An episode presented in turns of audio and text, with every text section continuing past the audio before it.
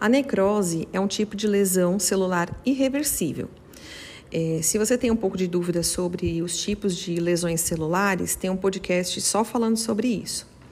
Então, a necrose tem várias características e o que é importante a gente salientar é que sempre a necrose é um processo patológico, sempre vai estar associado a um processo de inflamação. E ela acontece por uma isquemia, uma hipóxia ou por múltiplos estímulos nocivos sofridos por essa célula. É, geralmente, nos casos de necrose, o agente causador dessa lesão ele não é retirado. Então, por isso que essa célula chega a morrer. Quais são as características dessa célula? Vai acontecer então a desnaturação das proteínas intracelulares, vai ter a digestão enzimática da célula, vai ter dissolução das membranas ou lesões nessas membranas, vai ter tumefação dos lisossomos e das mitocôndrias, um influxo maciço de cálcio, um acúmulo de espécies reativas de oxigênio, extravasamentos de enzimas, substituição dessas células por figuras de mielina vai ter fagocitose por leucócitos ou vão ser degradadas em ácido graxo, que podem se calcificar. A degradação nuclear nos processos de necrose, ela acontece em três etapas. A primeira dela é a picnose, que vai acontecer a retração nuclear e o aumento da basofilia. Então, o DNA ele se condensa em uma massa retraída e bem escura. Depois que passa por esse processo, ele vai sofrer a cariorrex, que o núcleo picnótico ele vai se fragmentar em outros pedaços, né? Fica um monte de pontinho, digamos assim. E depois dessa etapa acontece a cariólise. Então o núcleo ele é digerido e a basofilia desaparece. E ele ocorre pela atividade da desoxirribonuclease, que vai degradar então, digerir esses fragmentos de DNA. Após um a dois dias da necrose, o núcleo desaparece por completo. Existem alguns padrões de necrose. Um deles é a necrose de coagulação, que macroscopicamente a gente consegue perceber o tecido descorado. E ele acontece após uma isquemia, tá? exceto no cérebro. É, essa isquemia faz com que essa necrose de coagulação também seja conhecida como necrose isquêmica. A arquitetura básica desse órgão que sofre essa necrose fica preservada. O, o, tecido necrosado ele fica com uma textura firme e não ocorre a proteólise dessas células mortas. Então, as células anucleadas e eosinofílicas ficam por dias ou semanas. Nesse processo, os primeiros, é, as primeiras células a chegar nesse tipo de necrose são os neutrófilos, depois os macrófagos e, por último, os monócitos. Outro padrão é a necrose gordurosa.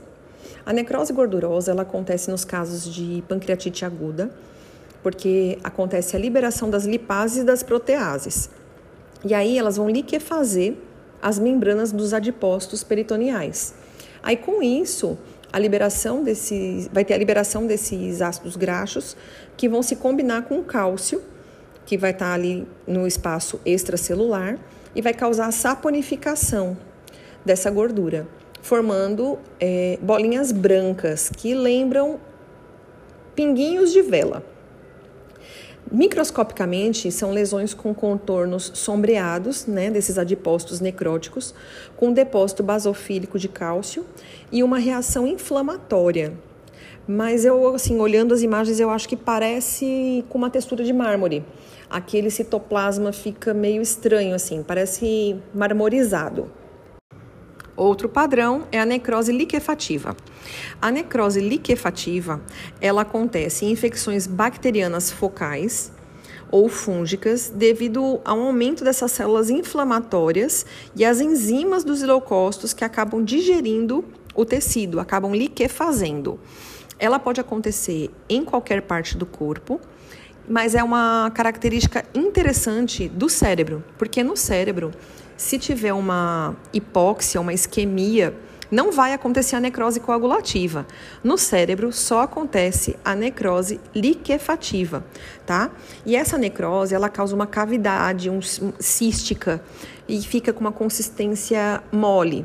que é chamado de massa viscosa líquida, e essa massa ela vai ser removida por fagócitos. Se o motivo dessa necrose liquefativa for a presença de bactérias, essa secreção ela vai ser amarelada e é o que a gente chama de pus. Outro padrão é a necrose fibrinoide.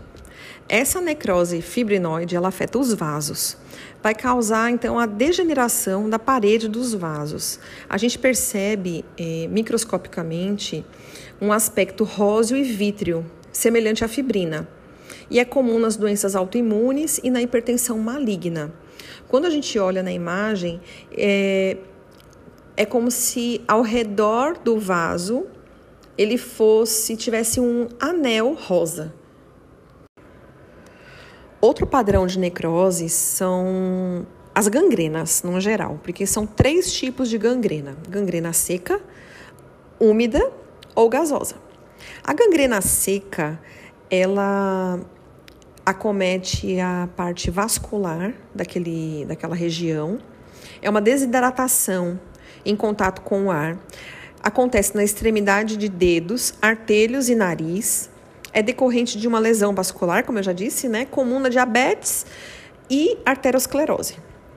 A área necrosada ela é bem delimitada e tem a presença do suco de delimitação que tem uma secreção fétida. E quando você olha para esse tipo de gangrena seca, você percebe que aquela região está mumificada. Outro tipo de gangrena é a gangrena úmida, também chamada de gangrena pútrida. Ela acontece com microorganismos anaeróbios que vão produzir uma enzima que liquefaz os tecidos mortos. Tá? Então, é uma gangrena contaminada, digamos assim. Ela acontece com maior frequência no tubo digestivo, nos testículos e nas nádegas, e é chamado de gangrena de Fournier quando acontece nos testículos e na, nas nádegas. E na pele, com uma certa umidade que favoreça o crescimento desses micro-organismos anaeróbios, tá? E esse tipo de gangrena é muito grave e pode causar sepse.